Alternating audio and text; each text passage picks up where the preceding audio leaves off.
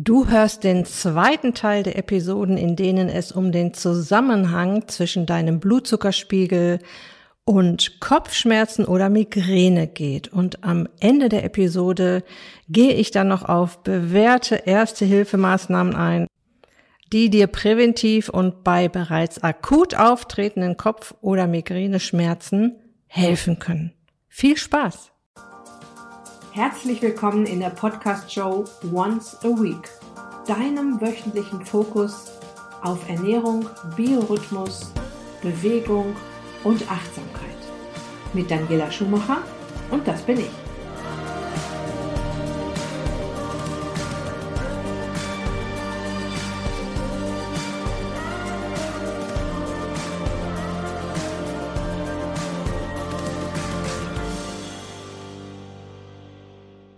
So, in den letzten beiden Episoden haben wir zwei Ebenen besprochen, auf der hohe Blutzuckerspitzen Kopfschmerzen und Migräne auslösen können. Und heute schauen wir uns noch eine dritte Ebene an.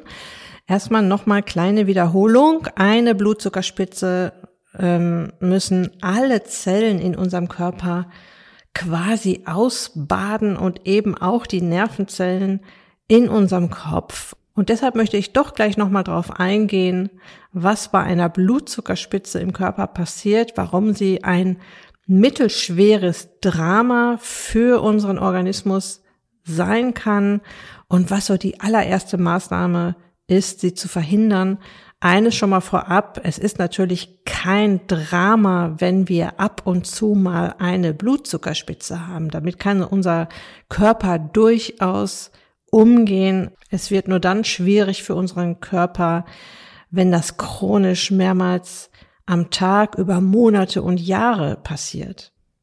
Gibt's in meinem Körper zum Beispiel auch mal Blutzuckerspitzen? Ja, natürlich.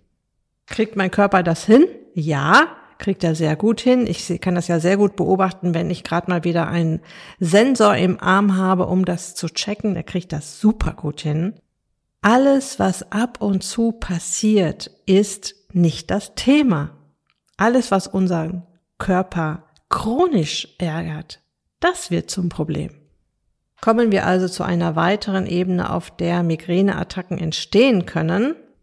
Und es geht hier wieder um den starken Blutzuckerabfall, über den wir in der letzten Episode schon gesprochen haben. Nach einem starken Blutzuckeranstieg und der stimuliert einen Botenstoff, der heißt CGRP im Gehirn. Und genau dieser Botenstoff kann dann Migräneattacken auslösen. Was war jetzt nochmal ein Botenstoff? Das ist eine chemische Substanz im Körper, die Informationen zwischen Zellen weitergibt und verbreitet. Bekannte chemische Botenstoffe im menschlichen Körper sind Hormone, Neurotransmitter, Peptide und auch Neuropeptide, Botenstoffe im Gehirn. Eine Blutzuckerspitze provoziert also einen starken Blutzuckerabfall. Ein starker Blutzuckerabfall stimuliert diesen Botenstoff, dieses Neuropeptid CGRP. Das heißt ausgesprochen übrigens Calcitonin Gene Related Peptide. Calcitonin Generated Peptide. CGRP hemmt die Energieversorgung des Gehirns und ist somit wesentlich an der Entstehung eines De Energiedefizits und somit von Migräneattacken beteiligt. Und ein stabiler Blutzuckerspiegel hemmt die CGRP-Produktion, was auch über Studien bewiesen wurde. Ich habe übrigens sämtliche Studien aus der letzten Episode und aus dieser Episode auf der Beitragsseite zu dieser Episode ganz am Ende verlinkt. Und diese Wirkweise des CGRPs machen sich auch einige eigens für Migräne entwickelte Medikamente zunutze, da gibt's auch die CGRP-Injektionen, auch als monoklonare Antikörper oder Migränespritze bekannt. Und dann gibt's auch noch ein neues Migränemedikament, das heißt Gepant, geschrieben Gepant. Und dieses Medikament hemmt CGRP RP und wird als Migräneprophylaxe wirksam. Diese Medikamente werden allerdings hauptsächlich bei Patienten und Patientinnen mit chronischer Migräne eingesetzt. Okay, kleiner Rückblick. Was ist so schlimm an Blutzuckerspitzen? Die Abläufe im Körper sind recht kompliziert und ich finde, das kann man auch ruhig mal wiederholen. Hier kommt also eine Mini-Mini-Wiederholung aus den Zucker bei die Fische Episoden, die ich dir ja in der letzten Episode schon ans Herz gelegt habe, da nochmal reinzuhören. Ganz, ganz wichtig, die Menge macht das Gift. Immer. Unser Körper ist halt nicht darauf ausgelegt, mit ausgeprägten Blutzuckerspitzen umzugehen. Und du bestehst aus vielen Billionen Körperzellen und wenn du eine Glukosespitze durchlebst, wie gerade schon angedeutet, spüren es alle Zellen, das Gesamtgewebe, alle Systeme im Körper. Glucose ist der Brennstoff, mit dem Energie in deinen Zellen erzeugt wird. Das machen kleine Kraftwerke in der Körperzelle, den sogenannten Mitochondrien. Sie produzieren aus Glucose, also aus Zucker, eine chemische Variante von Elektrizität, also Energie. Und die Energiewährung im Körper heißt ATP, Adenosintriphosphat. Die Währung, die wir hier haben, um zu bezahlen, ist der Euro. Die äh, Währung, die unser Körper kennt, heißt ATP. Das funktioniert auch mit Fett. Nur, dass es langsamer geht und viel mehr Fettmoleküle für dieselbe Menge ATP gebraucht werden. Einer der Gründe, warum dein Körper so sehr auf Zucker steht. Es ist so viel einfacher, Energie aus Zucker zu machen. Ja. Und er will auch dann, wenn er Energie herstellt, noch Energie sparen. Also dein Körper ist auf jeden Fall ein richtiger Energiesparfuchs. Jetzt stell dir statt der Körperzelle einen Kamin vor. Du packst immer genauso viel Holz in den Kamin, dass ein gemütliches Feuer entsteht. Der Ofen bekommt also genauso viel Brennmaterial beziehungsweise Zucker, dass das Feuer gut brennt, beziehungsweise dass die Zelle genau richtig und ausreichend und nicht zu viel und nicht zu wenig Energie hat. Jetzt stell dir vor, du machst die Kamintür immer wieder auf und packst immer mehr Holz in den Kamin. Oder du packst immer mehr Zucker in die Kraftwerke der Zelle. Was passiert mit dem Kamin? Das Holz fängt an zu qualmen, das Feuer geht aus. Wie reagieren die kleinen Kraftwerke in deinen Körperzellen, wenn die Tür immer wieder aufgeht und die nächste Fuhre Zucker reinkommt? Ja, sie können auch nur so viel Glucose verbrauchen, wie die Zelle für die Energieproduktion benötigt. Ja, und bei einer Glukosespitze kommt so viel Zucker auf einmal in der Zelle an, dass sie da einfach nicht mit klarkommen. Die Geschwindigkeit ist auch das Problem. Denn wenn nicht nur zu viel, sondern jetzt auch noch zu schnell Energie ankommt, wächst dem Kraftwerk in der Zelle die Sache quasi über den Kopf.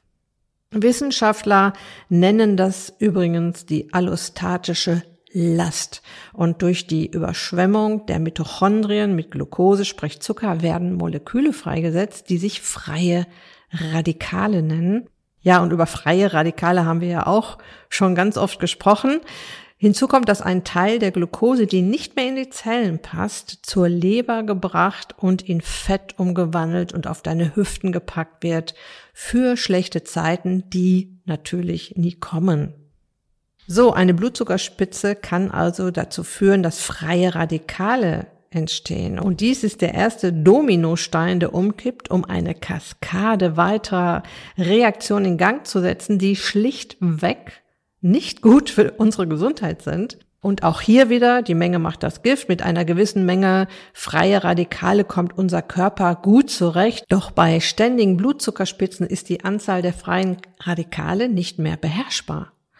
Und wenn das passiert, entsteht sogenannter oxidativer Stress. Und der wiederum erhöht das Risiko von Krankheiten wie Diabetes Typ 2, Arteriosklerose und damit Herz-Kreislauf Erkrankungen und was hier noch dazu kommt, alle Systeme im Körper altern schneller. Und es ist wirklich schon mehrfach durch Studien bewiesen, dass ein niedrig stabiler Blutzuckerspiegel eine effektive Migräneprophylaxe ist. Es geht ja bei der Migräne auch darum, präventiv tätig zu sein und es gar nicht erst so weit kommen zu lassen, dass sie auch im Anmarsch ist. Wenn sie erstmal im Anmarsch ist, ist sie ja sehr schlecht zu stoppen. Starke Blutzuckerschwankungen, die durch Blutzuckerspitzen entstehen. Wie erreichen wir das? Durch eine Ernährung, die weitgehend aus frischer, natürlicher Nahrung besteht. Das weißt du mittlerweile. Sie hält deinen Blutzucker schön niedrig und vor allem stabil und sorgt somit dafür, dass dein Gehirn durchgängig und regelmäßig mit Energie versorgt wird und dass keine große Blutzucker- und Insulinspitzen auftreten. Gut, ich möchte dir noch ein paar Tipps geben für den akuten Fall einer Kopfschmerz- oder Migräneattacke. Es kann ja nun mal sein, dass du deine Ernährung noch nicht umgestellt hast und sich immer noch regelmäßig Kopfschmerzen und Migräneattacken anbahnen und gleich eine Tablette äh, einwerfen ist sicher oft nicht anders machbar. Ich kenne das noch aus der Zeit, als ich regelmäßig Kopfschmerzen hatte, die ich übrigens seit Jahren nicht mehr habe. Also 0,0. Ich hatte früher immer Kopfschmerztabletten zu Hause ähm, ohne Kopfschmerztabletten bin ich gar nicht in Urlaub gefahren. Und die kaufe ich gar nicht mehr. Die brauche ich seit Jahren nicht mehr. Die sind völlig weg, die Kopfschmerzen. Also Migräne hatte ich nie, aber tierische Kopfschmerzen hatte ich früher sehr, sehr oft, bevor ich wusste, woran es liegt und bevor ich wusste, wie eine gesunde, menschengerechte Ernährung aussieht. Und Experten raten ja Migräne-Betroffenen, sich an eine 10-20-Regel zu halten, die besagt, dass man nicht mehr als an 10 Tagen im Monat Schmerzmedikamente zu sich nehmen sollte, damit man keinen Medikamentenübergebrauchskopfschmerz entwickelt. Den gibt es also auch. Hinzu kommt natürlich, dass jegliche Medikamente immer auch die Leber und die Nieren schwer belasten. Bei leichten bis mittelschweren Attacken und in der frühen Phase eines Migräneanfalls kann man es auch ohne Medikamente versuchen, die Schmerzen zu lindern oder erst gar nicht aufkommen zu lassen. Ich habe meine Teilnehmerinnen gefragt, was sie denn früher dann gemacht haben, was ihnen geholfen hat. Und wie gesagt, ich hatte ja selbst früher auch Kopfschmerzen, kann mich da auch noch gut dran erinnern, was ich dann so gemacht habe. Da möchte ich dir jetzt noch ein paar Tipps mit auf den Weg geben. Und der erste Tipp heißt Ablenkung. Bis zu einem gewissen Schmerzlevel kann Ablenkung tatsächlich helfen. Nachweislich sinkt dadurch die Aktivierung in den schmerzassoziierten Gehirnarealen, wodurch man dann weniger Schmerzen wahrnimmt. Mögliche Ablenkungen sind Podcast hören, schlafen, Gespräche, Musik hören, lesen und Hobbys wie zum Beispiel Stricken, oder eine ruhige Yoga-Runde. Zweiter Tipp, Bad oder Dusche, auch wenn es für mich persönlich unvorstellbar ist, ähm, gab es doch so einige Teilnehmerinnen, denen eine heiße Dusche oder ein warmes Bad geholfen hat. Ich kann mir vorstellen, dass die Nerven dann total entspannen und eben auch die Nerven im Kopf, das Blut besser fließen kann und sich dadurch die Kopfschmerzen in Luft auflösen oder auf jeden Fall besser werden. Dritter Tipp ist tatsächlich Bewegung. Ja, Bewegung kann bei Spannungskopfschmerzen und leichten Migräneanfällen helfen. Einer meiner Teilnehmerinnen hat es in den Anfangsphasen sogar geholfen, Migräneanfälle abzuwenden. Ein Spaziergang ist jetzt natürlich empfehlenswerter als Sport, der den Blutdruck nach oben treibt und für noch mehr Schmerzen sorgen kann. Vierter Tipp, Ingwer. Und Ingwer habe ich schon ganz oft drüber erzählt, aber er ist halt auch mein Top-Favorit bei Übelkeit und hilft natürlich auch, wenn es um die Übelkeit bei einem Migräneanfall geht. Im Rahmen meiner Recherche zu diesen Episoden habe ich das dann auch gelesen, dass Migräne-Betroffene ihren Migräneanfall insgesamt mit hochdosiertem Ingwer gelindert haben. Ich mache es so, dass ich grundsätzlich frischen Ingwer im Haus habe, weil er wirklich bei allem hilft, was mit Übelkeit oder komisches Gefühl im Bauch zu tun hat. Ich schäle den Ingwer ab, schneide ihn in ganz, ganz kleine, feine Scheibchen und kau sie dann ähm, ordentlich durch. Das kann manchmal sehr scharf im Mund sein und auch nicht so super schmecken, aber die ätherischen Öle im Ingwer wirken tatsächlich bereits über die Mundschleimhaut. Das ist wirklich fantastisch, wie schnell das auch gehen kann, dass Ingwer hilft. Fünfter Tipp, Kühlung und Kälte. Jetzt im Gegensatz zu dem warmen Bad oder der warmen Dusche. Ja, Kälte ist für viele Betroffene immer noch die beste Möglichkeit, einen Migräneanfall zu lindern.